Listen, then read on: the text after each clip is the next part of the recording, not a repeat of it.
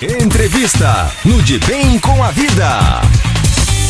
A Sociedade Brasileira de Urologia está realizando uma pesquisa acerca da incontinência urinária. Para falar sobre esse assunto, está conosco o coordenador da pesquisa, o médico Alexandre Fornari. Doutor Alexandre, primeiramente gostaríamos de agradecer a atenção e a disponibilidade do senhor em conversar conosco. E eu começo perguntando sobre o objetivo desta pesquisa. Uh, muito boa tarde, eu que agradeço a oportunidade de estar aqui conversando com vocês sobre um assunto tão importante como a incontinência urinária.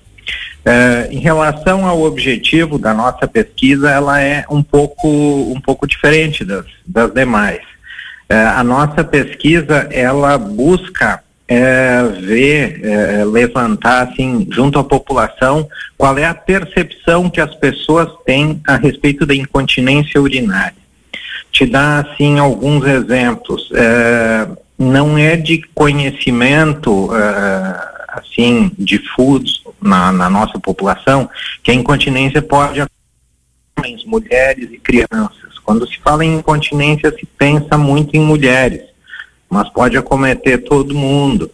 É, uma outra situação que não é muito explorada, não é muito conhecida, é, é a relação, é, da, por exemplo, em ambiente de trabalho ou até familiar, com as pessoas que têm incontinência urinária. Muita gente se sente constrangido, ainda é uma causa uh, de, de um pouco de uh, é, constrangimento dos portadores de incontinência. Então, esses aspectos todos relacionados à incontinência que a gente está buscando uh, avaliar junto à nossa população. Percepção é, e essa questão também de preconceito, podemos colocar também. Uhum. Aí eu até pergunto o que é continência urinária, para o senhor detalhar um pouco sobre isso. Bom, a incontinência urinária ela é, é, qualquer perda de urina que a pessoa tem. É, ela geralmente é, ocorre de forma involuntária, né? É, a pessoa está ali e, e, por algum motivo escapa a urina, acaba molhando as vestes, é, acaba sendo uma situação bastante desagradável, é involuntária, é um problema de saúde e acaba tendo que ser tratado como tal, né? É, então, essa seria a definição da, da incontinência urinária pela uh, defendida assim pela Sociedade de Urologia. Qualquer perda de urina involuntária é incontinência urinária. E o senhor falou que ela afeta tanto homens como mulheres, crianças. Mas no caso dos Isso. homens, os homens eles têm uma dificuldade maior em lidar com essa situação, doutor? É, bom, é uma coisa que não é muito usual é, em relação aos homens. É, por exemplo, as mulheres elas têm já uma tradição, é, é, elas usam absorventes é, na, na, menstruação e acabam dessa forma, através de absorventes, controlando os casos de incontinência mais leve desde, desde o começo usa ali um absorventezinho e, e ficam bem. O homem já não tem essa tradição, então qualquer perda que acontece de urina acaba molhando cueca e muitas vezes já molha direto é, calça, uma bermuda, enfim, isso se torna aparente. É, então, para o homem, ela é um pouco mais constrangedora do que, do que para a mulher é, não é normal nem em homens nem em mulheres é, ocorrer a perda urinária, mas os homens habitualmente se sentem mais constrangidos com essa situação. Doutor Alexandre, boa tarde. Eu sou Nayara, jornalista aqui também no De Bem com a Vida. Tem uma Tudo curiosidade. Bom, né? O senhor falou aí sobre gênero, né? Ser mais comum entre Isso. as mulheres. Mas eu gostaria de saber de faixas etárias. É comum, a gente vê inclusive em vários pontos do Brasil, aqui no sul de Minas principalmente, campanhas de fraldas geriátricas, né? Justamente porque Isso. os idosos tendem a ter mais uma incontinência urinária frequente. Mas eu queria saber uhum. se isso pode acometer qualquer faixa etária. Sim. Uh, pode acometer qualquer faixa etária. Foi feito um estudo aqui no Rio Grande do Sul alguns anos atrás, uh, só com mulheres e, e, se viu que uh, tinha incontinência dos 15 aos 55. Uh, foi buscado um grupo mais jovem e a gente sabe que a partir dos 55, tanto homens quanto mulheres uh, têm uma, uma, uh, uma incidência grande de, de incontinência urinária. Ela aumenta com a idade. Tem uma situação chamada bexiga hiperativa, que é muito comum, mais ou menos uns 10 a 15% da nossa população tem, que é aquela coisa assim, que quando dá uma vontade de urinar tem que ir correndo no banheiro, senão uh, perde algumas gotinhas de urina, pelo menos. Tá? Uh, isso se chama bexiga hiperativa, é, é, bem comum, acomete tanto homens quanto mulheres, e a gente tem estatística que isso pode vir desde a infância. Uh, então, na verdade, todo mundo está dentro da faixa etária. Claro que quanto mais idosos, uh, maior a incidência. Uh, a gente sabe que uh, durante a, parte mais mais jovem, assim, é, é, mais em mulheres, mas assim que começam os problemas relacionados à próstata, ali a partir dos 50 anos, e lá pelos 70, 80, os homens têm uma incidência tão grande ou maior do que as mulheres de incontinência urinária. A população geriátrica é, ela é mais uh, acometida pela incontinência urinária e, inclusive, uh, é, é, mais associada a, a, algumas situações bem sérias. Por exemplo, idosos uh, institucionalizados que têm muita incontinência urinária, especialmente durante a noite, às vezes levantam para ir ao banheiro porque tem que urinar e tem que urinar rápido porque tem aquela sensação de urgência, senão vão se molhar, acabam sofrendo quedas com fratura de, de perna, enfim, e isso compromete inclusive eh, a vida. Tem gente que morre de, de fratura de fêmur, uh, e, então é uma situação que não é só constrangedora, mas ela pode complicar uma série de outras coisas.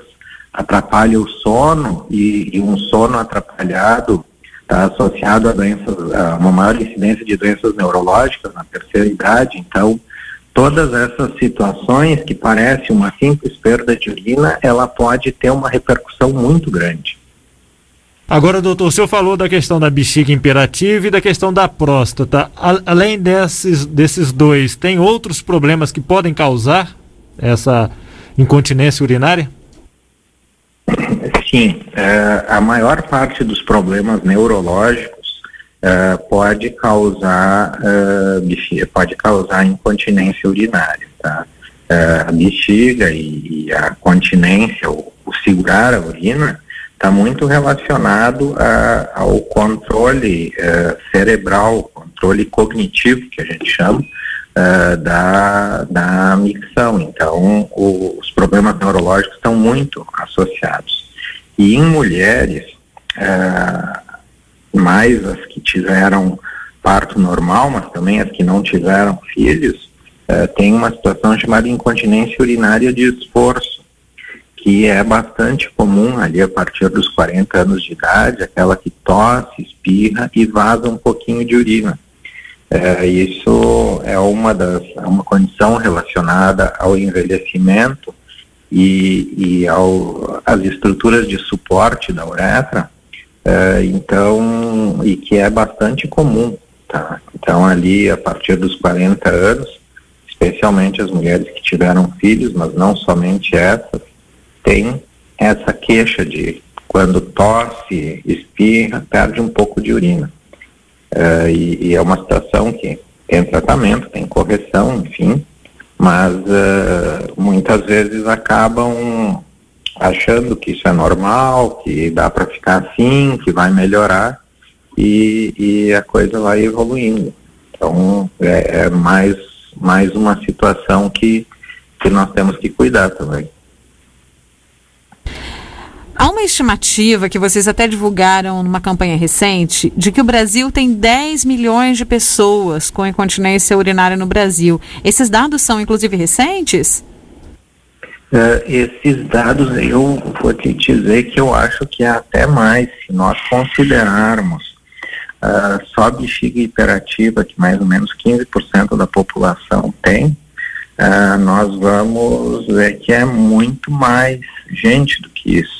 Claro que nem todas as pessoas que têm bexiga hiperativa têm incontinência, muitas têm só aquilo que a gente chama de urgência, elas têm aquele desejo, têm que ir uh, e acabam uh, conseguindo chegar no banheiro e urinar. Mas considerando-se todas as causas de incontinência, uh, nós, estatisticamente, a partir dos 80 anos, nós temos ali que mais ou menos metade das mulheres tem algum, algum grau de incontinência. É, então é muita gente realmente. Eu te diria que esses 10 milhões considerando todas as causas de incontinência, é até subestimado. Tá? É, que, que, seria isso. Estamos conversando é. aqui no De Bem com a Vida com o médico Alexandre Fornari, que está coordenando uma pesquisa da Sociedade Brasileira de Urologia sobre incontinência urinária. E como as pessoas podem participar dessa pesquisa? Vocês têm até uma data limite? Se o senhor quiser passar o site para que as pessoas possam acessar. É, nós temos um link para que as pessoas acessem a, a, nossa, a nossa pesquisa, é, que eu vou te passar aqui é, é em seguida, sobre como a gente consegue é, é, acessar. É uma pesquisa que é feita pela, pela internet. Assim. A gente tem um, um, um link que dá direto para essa, essa pesquisa. É, não sei se tu queres que eu passe, é, é um link bem extenso, não sei se é, conseguem colocar isso online de alguma forma. Sim, ou, ou, se, você... ou também as pessoas podem acessar pelo portal da urologia? Exatamente, pelo portal da urologia é a forma mais fácil. Tá? Você entra ali no site, entra no mecanismo de busca ali, coloca pesquisa e vai ter a persistência. Tem algumas outras também é, em andamento, mas são poucas, e a de incontinência vai aparecer ali. Levam cinco minutos para preencher e tem aborda várias, uh, uh, vários aspectos Uh, sobre assim se você o que você conhece sobre incontinência quais são os tipos de tratamento que você conhece e, e uma coisa que tem nos chamado muito a atenção é uh, como você se sente no convívio assim com pessoas que têm incontinência urinária seja no trabalho em casa uh, porque é, como eu havia comentado previamente é uma coisa que não é muito uh, ainda explorado, né? A gente não, não tem, assim, muito bem uma ideia de como as pessoas se sentem em relação a isso. Uh, a gente sabe que os portadores de incontinência urinária ficam muito constrangidos, então, mas as pessoas que convivem com uh, os incontinentes é, a gente não tem muito ideia do, do que sentem. É, e isso também tem que ser o apoio familiar é, para tratamento da incontinência é uma coisa muito, muito importante. Agora, doutor, quais são as formas de tratamento da incontinência urinária? É, bom, é, a gente tem que fazer uma avaliação com um urologista previamente para ver qual é o tipo de incontinência urinária que, que o paciente tem. É, em homens, geralmente está muito relacionado aos problemas prostáticos, tá? E em mulheres, é, a gente tem a questão da bexiga hiperativa e a questão da incontinência de esforço, considerando assim os maiores grupos. Claro que, que na avaliação com o urologista a gente vai ver que tem exceções. Os tratamentos eles são basicamente com medicamentos, que, que existem vários tipos, dependendo do caso. É, fisioterapia pélvica é uma, uma ferramenta que é bastante eficaz, ajuda muito tá? É, a tanto a contornar o problema com situações da vida diária, dispositivos que podem ser usados, o uso de, de fraldas, fogos, enfim. a fisioterapia ajuda muito e tem casos que vão precisar tratamento cirúrgico? Que aí o urologista que, que vai ver qual é a situação. Basicamente, aquelas mulheres com incontinência de esforço, uh, muitas vezes precisam cirurgia e uh, aqueles casos de homens com problemas de próstata, muitas vezes precisam cirurgia também. Então, essas são basicamente as formas de tratamento. Se nós fôssemos dividir, seria medicamentos, fisioterapia e cirurgia, dependendo do caso, claro. Doutora, eu gostaria até de parabenizar atrasado aí o senhor, porque ontem foi dia do homem, né? E aqui até não. muito obrigado. e a todos aí da Sociedade Brasileira de Urologia também. A gente viu que vocês realizaram uma campanha, aproveitando inclusive o gancho dessa data, né? Que é a Trato uhum. Feito com a Saúde, que está usando até o Cafu como garoto propaganda e chamando a atenção de uhum. homens com mais de 50 anos. O senhor pode contar um Exatamente. pouquinho aí para os nossos ouvintes sobre. Olha, isso é uma preocupação que vem de longa data com a saúde masculina. É, claro que a sociedade se preocupa muito, mas isso partiu também do Ministério da Saúde há muitos anos atrás. É, é, ali se iniciou basicamente depois da virada do século porque existem muitas campanhas para mulheres, existe campanha para câncer de colo de útero, para câncer de mama, é, para gestação, é, a mulher ela tem a tradição de já buscar o ginecologista durante toda a sua vida e para o homem é, se viu lá naquela época. É, isso do ponto de vista mundial começou é, o, a campanha do, do Novembro Azul, inclusive foi a que iniciou, né, depois foi expandida, é, iniciou na Austrália, então é um, um um movimento meio que mundial, porque o homem não se cuida, geralmente não busca o médico. A gente sabe que, que 70% dos homens só vão ao médico quando tem algum problema, não vão para prevenção. Inicialmente essa campanha ela ficou muito focada na, na parte da próstata, mas hoje o urologista está assumindo um pouco mais o papel de médico do homem é uma semelhança do que o ginecologista, da relação que o ginecologista tem com a mulher. É, então, a consulta urológica, que, que durante é, um tempo ali, pelo menos para prevenção, quando o paciente não vem com sintomas, ela era a, focada só no câncer de próstata, hoje ela expandiu muito. É, hoje a gente tem que avaliar uma série de coisas a gente sabe que na idade adulta, de cada três óbitos, dois são por homens, dois são homens.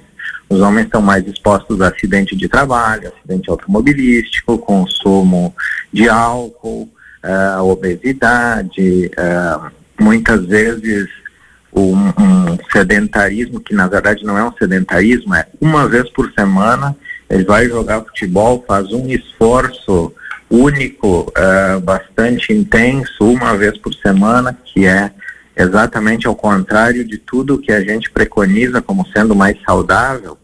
Então, todas essas coisas hoje elas são abordadas uh, na ida ao urologista.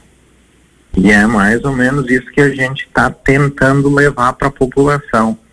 Uh, essa coisa da saúde do homem, foco não não tanto na próstata, um pouco mais uh, de saúde geral, porque é a chance do homem ir ao, ir ao médico. Tá? Muitas vezes faz ali um diagnóstico de uma diabetes, uh, de uma, um, às vezes até um problema cardíaco, uma hipertensão, uma coisa, com uma consulta simples e já dá encaminhamento tratamento para esse paciente tratamento de fatores de risco, como obesidade, orientações sobre tabagismo, essas coisas todas são importantes e, e não precisa ser é, um, mega especialista, um pneumologista para orientar sobre cigarro. Isso o urologista consegue fazer bem. Então, é, essa questão da saúde geral é, acaba sendo o, o, foco que a gente está tentando dar para essa campanha agora. Ok. Doutor eh, Alexandre Fornari, mais uma vez a gente agradece a oportunidade de estar conversando conosco aqui, da gente poder obter essas informações e dizer que estaremos aqui eh, sempre solicitando aí eh, outras entrevistas, outras participações aqui no De Bem com a Vida. Mas muito obrigado, obrigado pela oportunidade, uh, por, por nos deixar transmitir essas é, essas informações bastante valiosas, que eu acho que colaboram com a população. Sempre à disposição, sempre que vocês precisarem ou, uh, enfim, puderem nos disponibilizar, nós agradecemos muito. Muito obrigado. Eu que agradeço. Obrigado. Então conversamos com o médico Alexandre Fornari, que está coordenando uma pesquisa acerca da incontinência urinária que está sendo realizada pela Sociedade Brasileira de Urologia.